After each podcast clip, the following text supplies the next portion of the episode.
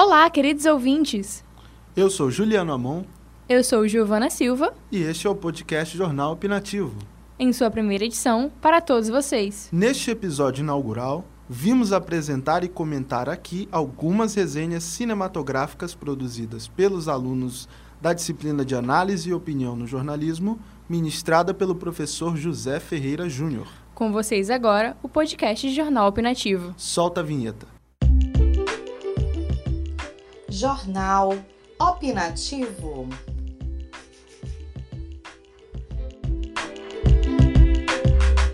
Malévola, uma personagem com dupla personalidade, retorna em seu segundo filme para contar a origem de sua história e para presenciar o casamento de sua filha adotiva. Ouça agora na reportagem de Rebeca Lobo, uma breve análise dessa produção cinematográfica.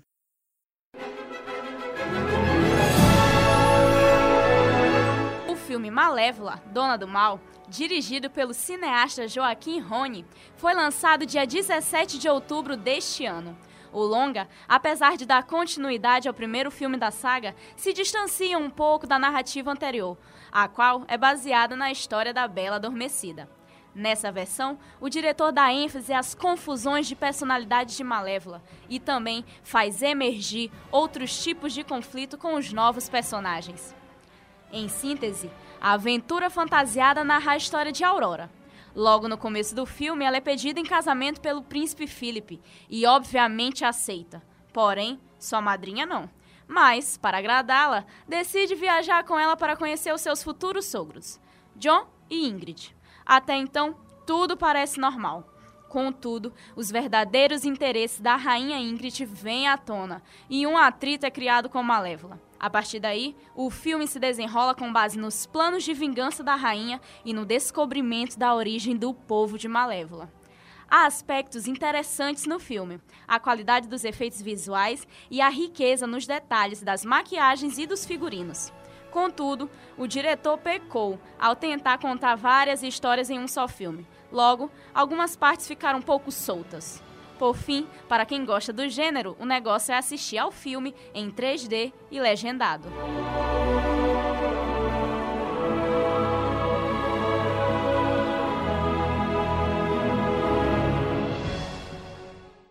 Qual seria a sua reação ao relembrar seu passado 27 anos depois? Acompanhe agora na resenha de Talita Farias. Clube dos Perdedores de Volta ao Passado. Recentes agora adultos, It Capítulo 2 é uma continuação da adaptação da obra de Stephen King.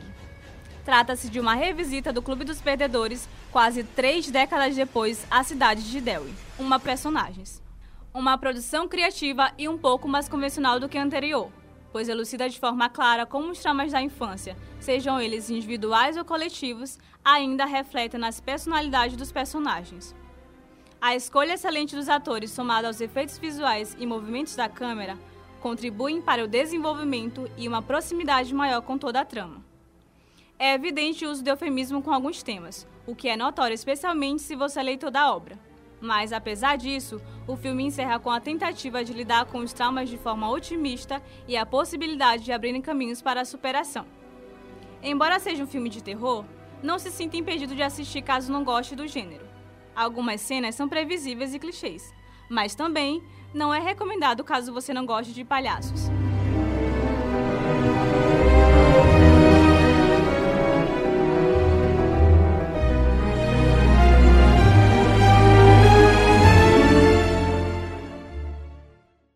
O vilão mais polêmico, perverso e irônico dos quadrinhos da DC.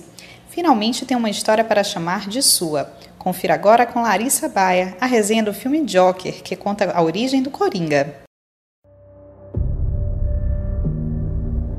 Finalmente, o Coringa teve sua história contada nas telonas. Joker é um filme único e singular, por contextualizar e explicar, por meio de um estudo de personagem, a vida de um dos maiores vilões das histórias em quadrinhos. Longa-metragem dá identidade ao vilão através da história caótica e triste de Arthur Flecker, interpretado por Joaquim Fênix. um homem que luta para se encaixar aos padrões da vida de Gotham City enquanto tenta sobreviver e sustentar sua mãe.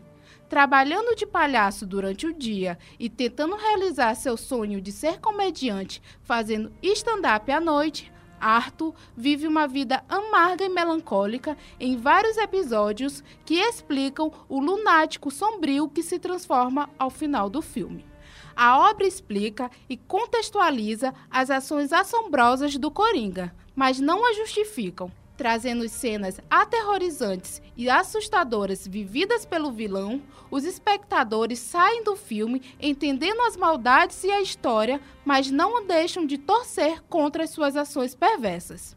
O filme mistura humor, drama e talvez um pouco de terror Joaquim Fênix nos entrega uma das melhores atuações e interpretações do ano de 2019, trazendo um humor sombrio envolvido pelo drama que constrói a vida do personagem. As avaliações para o filme são as melhores possíveis, com algumas ressalvas na parte da comédia.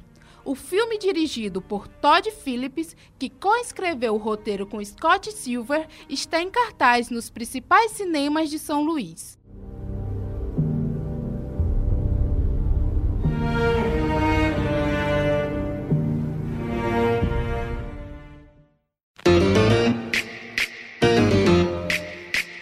Família Adams ganha versão animada. Acompanhe na resenha de Natália Diniz. Você lembra da mãe Mortícia, o pai Gomes, a Vandinha, o Feioso, o tio Fester e a vovó Adams? Quem acompanha as atrapalhadas desse grupo, já no primeiro filme, sabe de quem eu estou falando.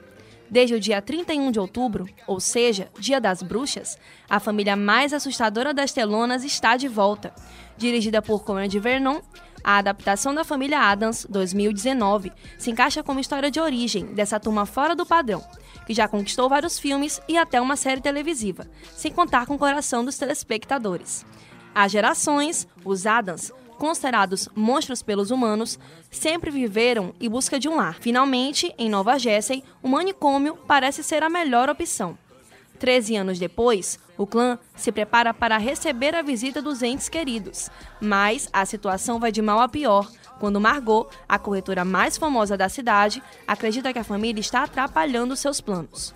O filme aborda questões sociais pertinentes, a exemplo da tolerância e o respeito com a vizinhança, Embora possua traços infantis, a obra se enquadra a todas as idades.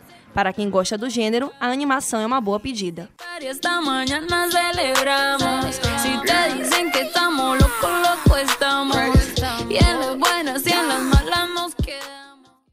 Muita diversão, drama e romance.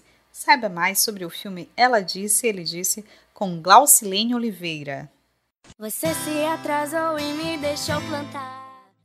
O filme Ela Disse, Ele Disse é homônimo do livro da escritora Talita Rebouças, lançado em 2010. A adaptação chegou às telas dos cinemas brasileiros no dia 3 de outubro de 2019 e é direcionada principalmente para o público jovem. Trata-se de uma comédia juvenil dirigida por Cláudia Castro e vem mostrar o que Rose e Léo, ambos novatos no nono ano de uma escola particular do Rio de Janeiro, pensam de maneira diferente sobre as mesmas situações.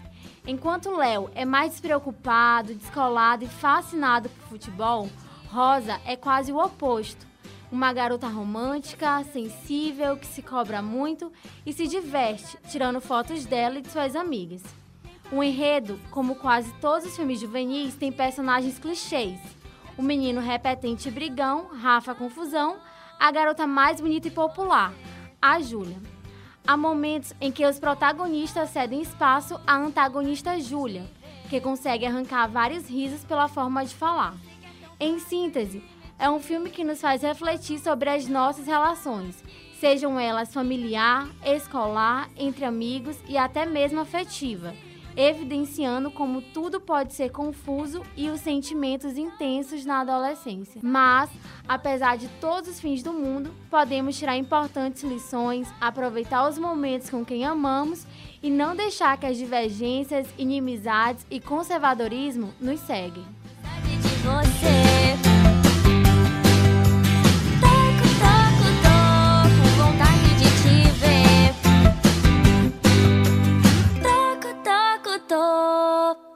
Acompanhe as aventuras do clássico Rei Leão na resenha de Luísa Nunes. O Rei Leão, clássico da infância de muitos brasileiros, está de volta como mais uma refilmagem da Disney. Em cartaz desde 18 de julho de 2019, tem causado grande impacto emocional em quem assiste por fazer parte de nossa cultura infantil. O filme apresenta grandes avanços tecnológicos, responsáveis pela aclamação de alguns e estranheza de outros, devido ao realismo da aparência dos animais. Mas não se pode negar que tem sido o maior sucesso de bilheteria no Brasil. O clássico conta com a participação na dublagem da cantora Isa, estrelando como Nala, e do ator Ícaro Silva como Simba. Entre altos e baixos, fidelidade e profundidade da narrativa e críticas quanto à dublagem e expressão dos animais, O Rei Leão, com trilha sonora de Hans Zimmer, tem promovido grande aclamação no âmbito nacional.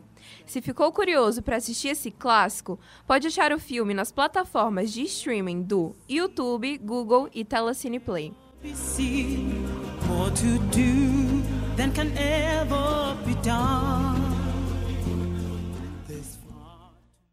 Depois de se unirem para atravessar o início da epidemia zumbi nos Estados Unidos, os protagonistas de Zumbilândia seguem buscando novos lugares para habitação e sobrevivência. Confira agora numa breve resenha do filme Zumbilândia da Beltep com Vitória Sakamoto.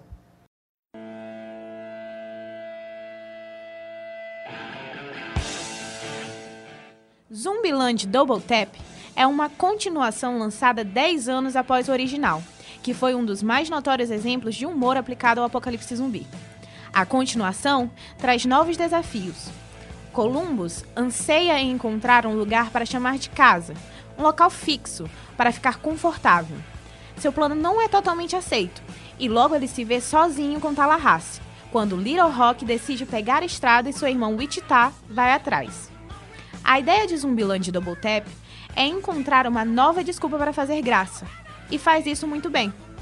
A constante presença de piadas dividindo espaço com a ação garante que o espectador se mantenha entretido com os eventos em cena. A narrativa é tão inventiva que não há um momento chato. O começo, por exemplo, são duas ou três cenas engraçadas até que o foco passe para os protagonistas chegando na Casa Branca. Então, surgem piadas sobre presidentes americanos do passado, o diamante da primeira-dama, a sala oval e outros detalhes pertinentes às qualidades de cada personagem. Em suma, os personagens são colocados para funcionar por um roteiro que guarda espaço para tirar sarro, não só de situações recorrentes, mas também de tantos outros modernos e cotidianos acontecimentos fora das telonas. Talvez não tenha nada a ver com apocalipse zumbi, mas essa é a graça de Zumbiland Double Tap. É mais do que aquilo já visto centenas de vezes. Há os mortos-vivos e um caminhão de outras ideias mantendo a história de pé, divertida e engraçada.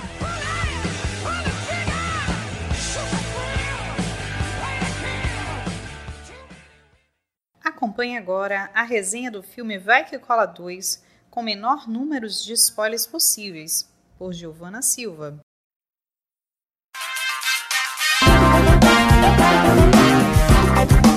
Buscando retratar o dia a dia do subúrbio carioca do Morro do Serol, Vai Que Cola 2 se passa muito antes dos acontecimentos da série de televisão e antes dos acontecimentos do primeiro filme, embora seja possível afirmar que a série tem a qualidade superior. Isso porque os acontecimentos no filme se desencadeiam de forma não muito coesa até o desfecho. Além disso, a ausência do humorista Paulo Gustavo é sentida em cada piada nonsense, como se a essência do produto final tivesse se perdido na falta da estrela principal. O longa é segmentado em quatro ou cinco blocos que parecem ter sido postos em sequência, uma sequência solta e bem-humorada, mas não essencialmente enriquecedora. Se sua intenção é assistir algo leve e descontrair, esquecer um pouco dos problemas da vida, Vai Que Cola 2 esteve em cartaz até metade de setembro, mas você pode encontrar o filme online. Não espere uma experiência cinematográfica transcendental ou maiores revelações emocionais dos personagens. O ponto alto é o aparecimento de Tizil, o romance misterioso da, da Terezinha da série. Aliás, tudo acontece por causa de Terezinha, que organiza uma feijoada no morro e une todo o elenco de forma bastante inusitada. Sabemos que é um desafio adaptar séries de televisão para o formato cinematográfico, porque a série estabelece o universo em configurações bastante distintas. especialmente no caso da sitcom, o caso de Vai Que Cola, no qual há participação tão ativa do público. Mas é possível que o segundo filme, que é o primeiro na ordem cronológica da história, surpreenda você. Muito mais provável se você já assistiu a série e gostou. De qualquer forma, o objetivo da comédia é divertir e provocar riso. E não se pode dizer que Vai Que Cola 2 não cumpre esse papel.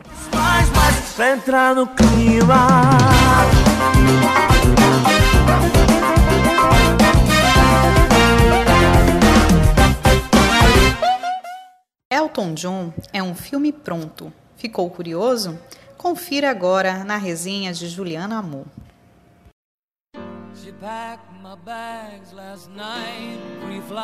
Os cinemas mundo afora receberam a cinebiografia do cantor e compositor Elton John. O músico inglês, conhecido por sua notável consciência pop, teve a chance de, ainda em vida, após cinco décadas de carreira, acompanhar passagens marcantes de sua história sendo recontadas em linguagem cinematográfica. Este projeto desenvolvido desde os anos 2000, tomou forma sob o comando do diretor David Fletcher, responsável também pela direção do filme Bohemian Rhapsody, cinebiografia da banda Queen, sucesso de crítica e público em 2018. Fletcher, no entanto, abriu mão de traçar paralelos entre as duas obras.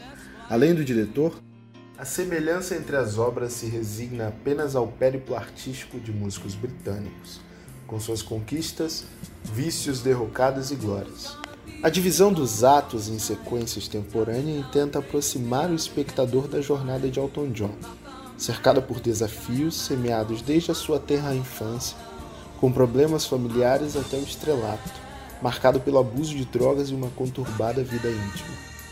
A delicada atuação de Tyrone Egerton cerca de brilhantismo a história que, diga-se, sequer ousou aproximar-se de um deslize autoindulgente. Rocketman é um tratado de honestidade.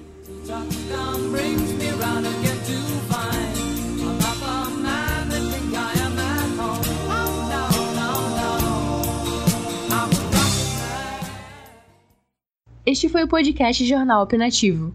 Muito obrigada e até a próxima!